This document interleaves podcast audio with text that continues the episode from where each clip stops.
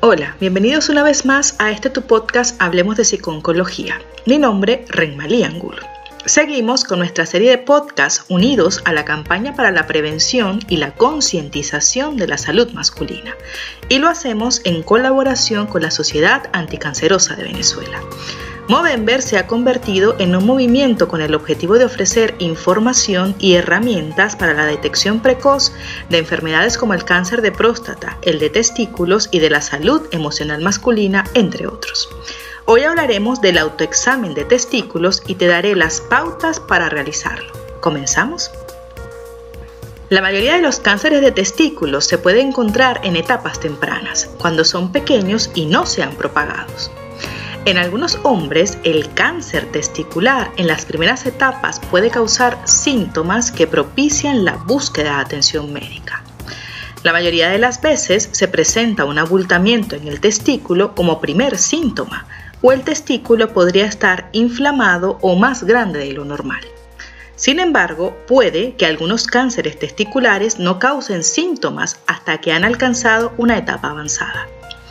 La mayoría de los médicos coinciden en que el examen de los testículos forma parte importante del examen físico general durante la revisión médica de rutina.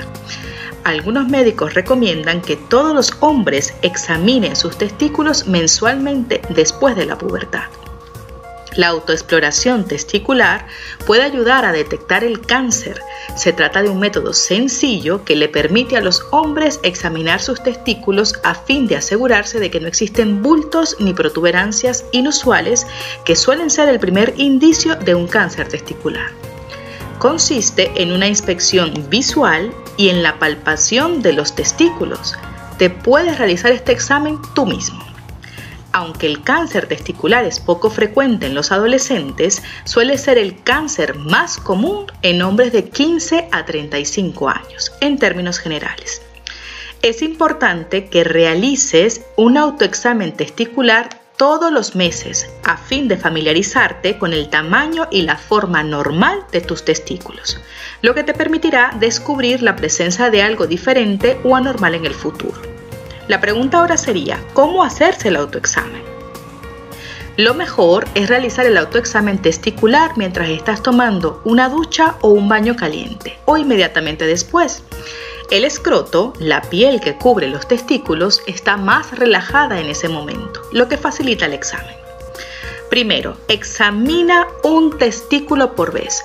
Debes hacer girar cada testículo entre los dedos de ambas manos, aplicando una ligera presión.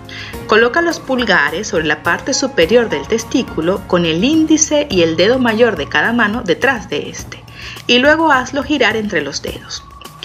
Segundo, tienes que sentir el epidimo, el conducto que transporta los espermatozoides, una especie de cordón blando que puede resultar doloroso si se le presiona, ubicado sobre el borde superior de cada testículo. Este bulto o irregularidad es normal. Tercero, recuerda que uno de los testículos es apenas más grande que el otro, en la mayoría de los casos. Esto también es normal. Cuarto, cuando examines cada testículo, trata de detectar bultos o protuberancias en el frente o los costados. En ocasiones, los bultos son tan pequeños como un grano de arroz o una arveja. Quinto, si notas algún tipo de inflamación, bulto o cambios en el tamaño o color de los testículos, o si tienes algún dolor o alguna molestia en la ingle, debes acudir inmediatamente al especialista. Los bultos o la inflamación no necesariamente implican la presencia de un cáncer, pero sí que el médico debe examinarlo lo antes posible. El cáncer testicular casi siempre tiene cura si se lo detecta a tiempo. Hablemos un poco de qué es normal encontrar durante el autoexamen. Resulta normal que un testículo esté ligeramente más grande que el otro y que uno cuelgue más abajo que el otro. Además, debes tener en cuenta que por naturaleza cada testículo tiene un pequeño tubo enrollado, el epidimo que hemos mencionado previamente, que se puede sentir como una pequeña protuberancia en la parte exterior media o superior del testículo. Los testículos normales también contienen vasos sanguíneos, tejidos de soporte y conductos por donde pasa el semen. Al principio esto puede confundir. Si tienes dudas, consúltalo con un especialista. Pero ¿qué no es normal encontrar durante el autoexamen? Entre las señales de alarma para acudir al especialista está el encontrar un bulto duro y pequeño, la sensación de inflamación en la superficie del testículo o el testículo inflamado. También es una señal de alarma la ausencia de uno o ambos testículos. También debes acudir al especialista si tras el autoexamen encuentras un grupo blando de conductos delgados, a menudo llamado bolsa de gusano o espagueti, que se siente por encima o detrás del testículo. Esto puede significar que hay una vena dilatada y retorcida en el escroto llamado varicocele. Si notas un dolor súbito o hinchazón en el escroto durante el examen, esto puede significar que hay una infección como la epidemitis o puede significar que la circulación de la sangre al testículo está obstruida. Cualquiera de estas señales debe ser revisada por el médico de manera inmediata. Un bulto que no está adherido al testículo y que está flotando en el escroto no suele ser un motivo de alarma. Sin embargo, es recomendable que sea revisado por el especialista.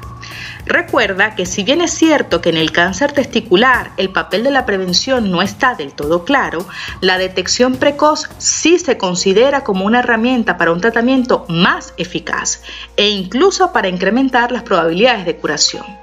Ante la presencia de cualquier síntoma, acude al especialista. En este caso, la detección temprana es tu mejor aliada. Para más información, recuerda que puedes visitarnos en nuestra página web www.hablemosdepsiconcología.com y en nuestras redes sociales con el arroba Hablemos de Psiconcología. Ahora puedes escucharnos en todas las plataformas de streaming. No te olvides de suscribirte a nuestro canal en YouTube y de activar las notificaciones para no perderte ninguno de nuestros episodios. También estamos en Patreon por si quieres colaborar con nosotros. Gracias por escucharnos. Seguiremos hablando.